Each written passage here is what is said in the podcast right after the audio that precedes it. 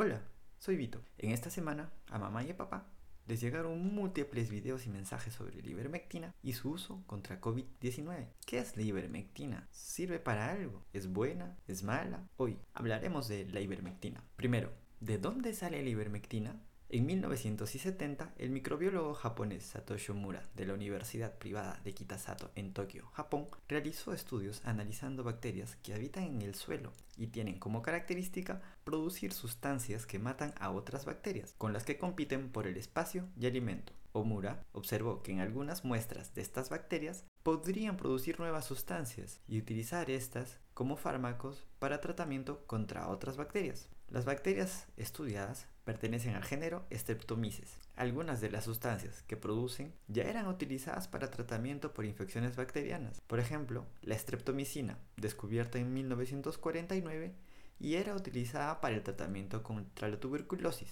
En 1978, el biólogo parasitario irlandés William Campbell de la Universidad de Drew en Madison, New Jersey, recibió 50 muestras de estas bacterias y a partir de un grupo que fue recolectado en un campo de golf consiguió curar ratones infectados experimentalmente con el ligomosomoides polygyrus, que son parásitos que afectan al sistema digestivo de ratones. Este grupo de bacterias, capaz de eliminar parásitos, fueron nombradas como Streptomyces avermitilis donde avermitilis en latín quiere decir ausencia de gusanos, y la sustancia producida por las bacterias fue llamada avermectina. ¿Y la ivermectina? ¿O te equivocaste? No, momento, momento. El problema con la avermectina era su toxicidad, ya que los ratones a quienes se les medicó esta sustancia presentaron efectos adversos y en algunos casos la muerte. Tras estos resultados, tuvieron que realizar modificaciones en la estructura de la ivermectina y así se obtuvo la ivermectina, una sustancia mucho más eficaz que su antecesora y sin ir muy lejos más segura. ¿Y luego qué pasó? Bueno, en 1981, la ivermectina fue aprobada para su uso exclusivamente en animales, siendo administrada hasta la actualidad en pequeños animales domésticos como perros y gatos y en grandes animales de producción y carga como vacas y caballos. Cinco años después, en 1985, fue autorizado su uso en humanos para el tratamiento de dos tipos de enfermedades que hasta ese momento parecían incurables. La primera se trataba de la ceguera de los ríos u oncocercosis, una enfermedad causada por el parásito Oncocerca volvulus, el cual afecta la córnea y producía cegueras y la segunda, la elefantiasis o filariasis linfática, una enfermedad causada por parásitos nematodos de la familia filaroidea que producen aumento de tamaño y deformación en piernas, escrotos y mamas generalmente.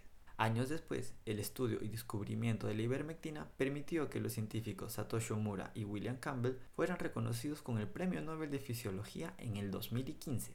Entonces, ¿qué es la ivermectina? Dentro de los fármacos, la ivermectina es clasificada como un antiparasitario, afectando el sistema nervioso y produciendo una parálisis y muerte de estos bichos. Pero tranquilo, si ya la ingeriste, esto no te producirá una parálisis, debido a que nosotros, a comparación de los parásitos, no tenemos esos pequeños canales en las células donde actúa directamente la ivermectina, y tampoco puede llegar a nuestro sistema nervioso, el cual cuenta con una protección especial llamada barrera hematoencefálica, la cual impide que cualquier tipo de sustancia tenga contacto con este.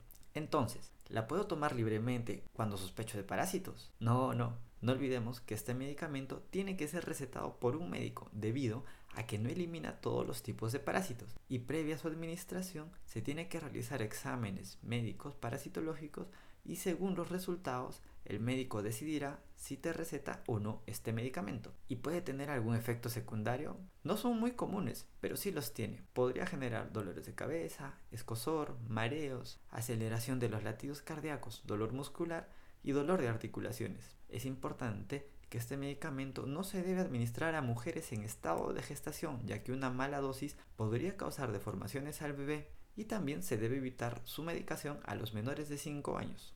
¿Y qué tiene que ver con el coronavirus? Vamos, todo se inicia con investigaciones en los laboratorios, donde, a través de pruebas in vitro, se trata de identificar y estudiar la actividad de la contra distintos tipos de virus.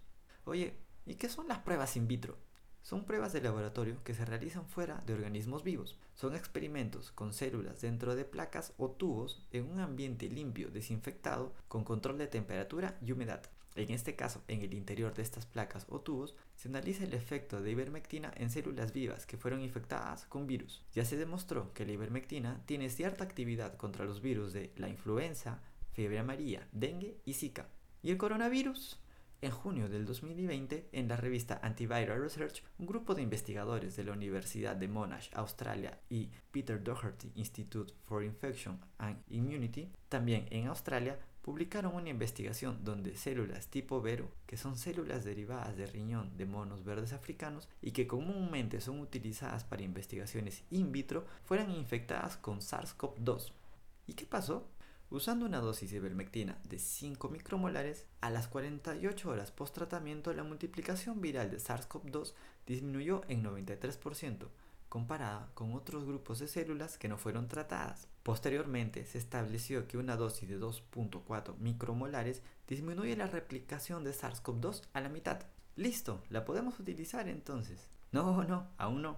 En la misma revista científica, un grupo de investigadores de distintas instituciones realizaron una observación a la anterior investigación, donde, utilizando un programa computacional de análisis de fármacos llamado SimSip Simulator versión 19, se simuló el uso del triple de la dosis máxima recomendada en humanos por un lapso de tres días a fin de saber la concentración de ivermectina conseguida en un organismo vivo. La concentración en sangre obtenida fue nueve veces menor que la recomendada para disminuir la mitad de la replicación de SARS-CoV-2 y la concentración de ivermectina en el tejido pulmonar donde SARS-CoV-2 ataca fue 21 veces menor. Según esta observación, para conseguir la concentración necesaria de ivermectina en el organismo y así disminuir la replicación del SARS-CoV-2 a la mitad, se debería ingerir una dosis 17 veces mayor que la máxima permitida en humanos. ¿Y tomar 17 veces la dosis máxima sería un peligro? Por suerte, la ivermectina tiene pocos efectos secundarios cuando es usado correctamente, pero en un caso de sobredosis podría presentarse algún efecto en el sistema nervioso como falta de coordinación de los movimientos y somnolencia, así como vómitos, aceleración de los latidos cardíacos, alteración de la presión, problemas en la visión. Y ahora, aún se están realizando muchos estudios con distintas dosis, así como asociaciones con otros fármacos en distintas etapas de la enfermedad. Los estudios que nos indican si un fármaco es seguro para su uso en la población y eficaz en un tratamiento también tienen distintas fases como las que estamos observando en el desarrollo de vacunas contra COVID-19.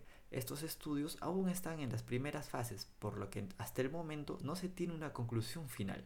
¿Y si tomo ivermectina para prevenir el contagio?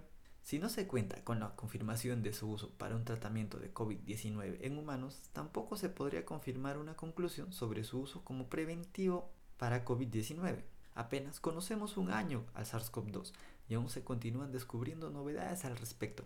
Entonces, automedicarse en general está mal. Consumir la ivermectina no te está protegiendo de contagiarte de COVID-19. Además, te da una falsa seguridad y podrías terminar exponiéndote más de lo normal. El peligro de automedicarse con ivermectina teniendo los síntomas ya característicos de este mal resulta siendo contraproducente. Uno, porque piensas que te va a curar y no acudirás al médico a tiempo. Segundo, porque de empeorar los síntomas y volverse crónico y o grave, terminaría siendo tarde para que el paciente reciba el tratamiento que lo pueda salvar. Y los que ofrecen ivermectina de uso veterinario Hacer uso de este medicamento en presentación para uso veterinario podría tener muchos riesgos. En primer lugar, este fármaco se vende en diferentes concentraciones muy distintas a las que son empleadas en humanos y además podrían tener algún otro complemento que podría causar una reacción adversa en el paciente humano. Médicamente, se cuenta con relatos donde se indica que el uso de ivermectina veterinaria puede causar síntomas de intoxicación clínica y que su aplicación intramuscular puede causar muerte de las células conocida como necrosis en el área donde inyectada. Por eso, mamá, papá, no les crean. Y por favor, divulguen, compartan, difundan, distribuyan, propaguen estos datos de utilidad pública. Gracias. Hasta la próxima.